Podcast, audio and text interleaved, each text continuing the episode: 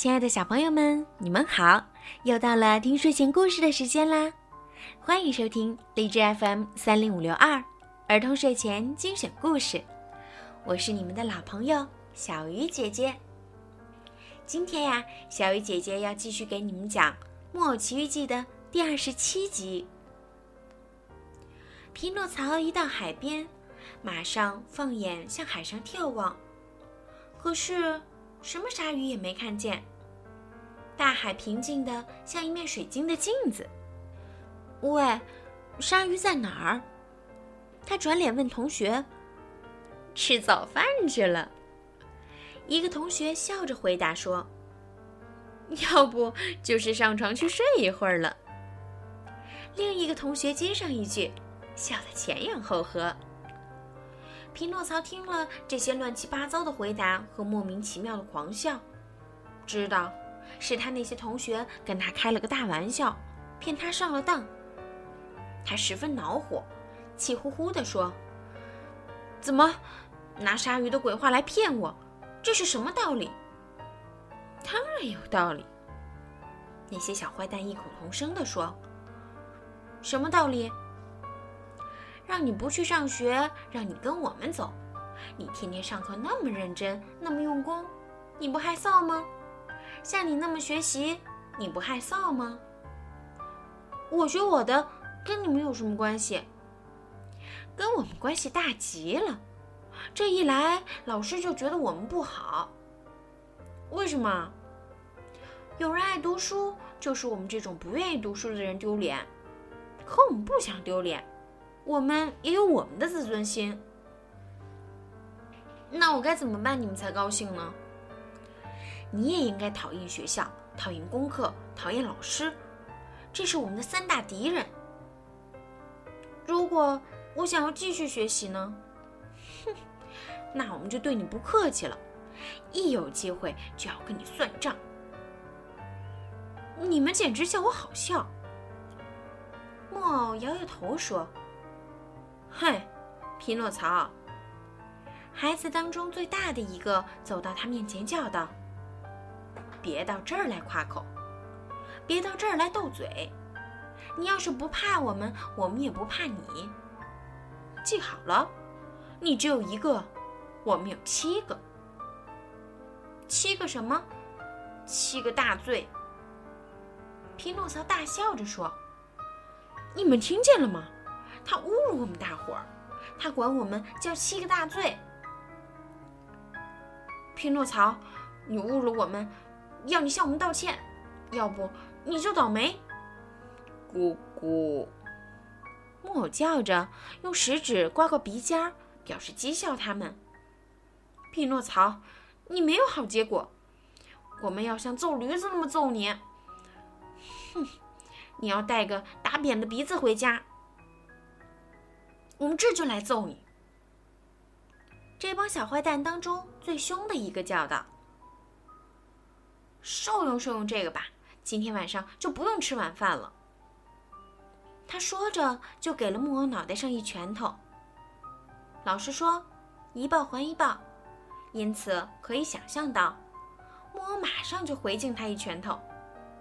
这么你一拳来，我一拳去，这场架就越打越大，越打越厉害了。匹诺曹虽然只有一个，可自卫的像个英雄似的。他用两只硬邦邦的木头脚踢得那么利索，叫他那些敌人离得远远的，不敢走近。凡是他的脚所碰到的地方，马上就留下了纪念品——一大块乌青。孩子们眼看不能同木偶肉搏，气得要命，心想最好还是扔东西，就打开书包，开始向他扔语文课本、文法书、小戒尺、小零碎。图瓦尔的故事书、巴奇尼的小鸡以及其他的教科书，可是木偶眼疾手快，全都及时躲开，因此书一本本的打他头上飞过去，全落到海里去了。诸位想象一下，那些鱼以为扔到水里的这些书是好吃的东西，赶紧成群的游到水面上来。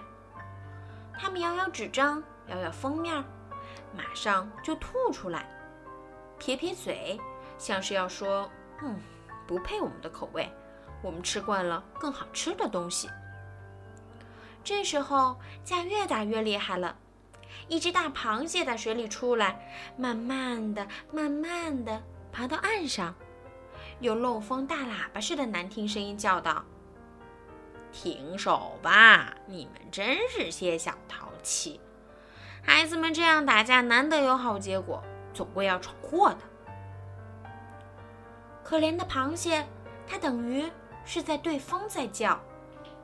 匹诺曹这小鬼反而回过头，狠狠地看着他，蛮横地说：“哼，讨厌的螃蟹，闭上你的嘴！你最好啊，还是去吃两片第一药片，把你的伤风给治治。”趁早上床，想办法出身大汗吧。这时候，这帮孩子已经把自己的书扔完，猛看见木偶的书包就在不远的地方，说时迟，那时快，他们一下子把它抢了过来。在木偶的书当中，有一本书用厚板纸装帧，书脊书角都包着漆皮纸，这是一本算术书。请诸位想想，这本书该有多沉！一个小坏蛋抓住这本书，瞄准匹诺曹的脑袋，用足了力气扔过来。可是他没扔中木偶，却扔在了一个同学的头上了。这个同学的脸瞬间就白得像切开的面包，只叫出了两声：“哦，我的妈！救救我！我要死了！”接着，他就直挺挺地倒在沙滩上。孩子们看见闹出了人命，这可非同小可，马上撒腿就逃，一转眼就没影了。这时候只剩匹诺曹一个人，他虽然又难过又害怕，吓了个半死，可还是跑到海边，把手帕浸透了海水。回来敷在他这位可怜同学的太阳穴上。他一面绝望的大哭，一面叫他这位同学的名字，说：“嗯嗯，艾乌杰纽，哦，可怜的艾乌杰纽，张开你的眼睛看看我，你为什么不回答我呀？你知道，不是我弄得你这样的，你相信我，不是我干的。啊，张开你的眼睛吧。”奥杰尼奥，你要是老闭着眼睛，我也要死了。哦，我的老天爷，这会儿我怎么回家呢？我怎么有勇气去见我的好妈妈呢？啊，我将会怎么样？我该逃到什么地方去呢？我上什么地方才躲得开呢？哦，要是我去上学，那就好多了，那就好上千倍了。这些同学是我的冤家对头，我为什么听他们的话呢？老师曾经跟我说过，我妈妈也翻来覆去对我说“小心坏同学”，可我总是不听，我固执极了。他们讲他们的，我干我的。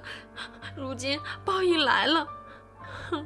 打我出事起，就因为我该死的脾气，我压根连一刻钟的好日子都没过过。哦，我的天哪！我将会怎么样呢？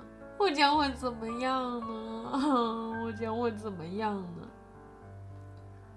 匹诺曹一个劲儿的哭着、喊着、敲着脑袋，叫着可怜的艾乌杰鸟的名字，直到猛地听见沉重的脚步声走过来。他转身一看，是两个警察。你干嘛这么趴在地上？他们问匹诺曹。我在救护着同学。他病了？好像是的。只是生病吗？一个警察靠近艾乌杰尼亚，低下头来把他好好看了看。这孩子一边太阳穴受伤了，谁打伤他的？不，不是我。木偶结结巴巴地说，他气得透不过来了。不是你又是谁？不是我。匹诺曹再说一遍。他是给什么东西打伤的？给这本书，这本算术书。这本书是谁的？是我的。这就够了，再不用别的什么了。马上起来，跟我们走。可我，跟我们走。可我是无辜的。跟我们走。在走以前，两个警察叫来几个渔民。这几个渔民这时候正好坐船从岸边经过。警察对他们说：“这孩子头部受了伤，现在交给你们，你们把他带回去救护。明天我们再来看。”然后他们回到了匹诺曹的身边，把他夹在中间，用军人口气命令说：“开步走，走快点，不然有够你受。”不等他们说第二遍，木偶就走起来了。他们走的这条小道是进村的。这可怜小鬼简直不知道自己是不是还活着，他只觉得像在做梦。而做的是多可怕的噩梦啊！他完全吓得魂不附体，他的眼睛发花，两腿发抖，舌头贴着上颚，连一个字儿也说不出来。